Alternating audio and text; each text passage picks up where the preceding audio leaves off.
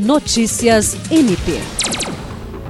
O Ministério Público do Estado do Acre, por meio da Promotoria Especializada de Defesa do Patrimônio Público e Fiscalização das Fundações e Entidades de Interesse Social, expediu recomendação ao prefeito de Rio Branco, Tião Bocalon, para que mantenha o afastamento do secretário de Saúde, Frank Lima, por mais 30 dias.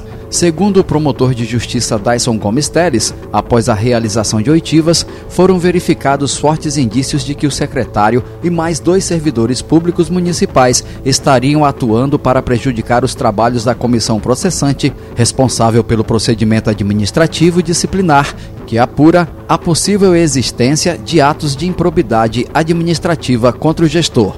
Frank Lima é acusado de ter cometido assédio moral e sexual contra servidoras da Secretaria Municipal de Saúde de Rio Branco. Jean Oliveira, para a Agência de Notícias do Ministério Público do Estado do Acre.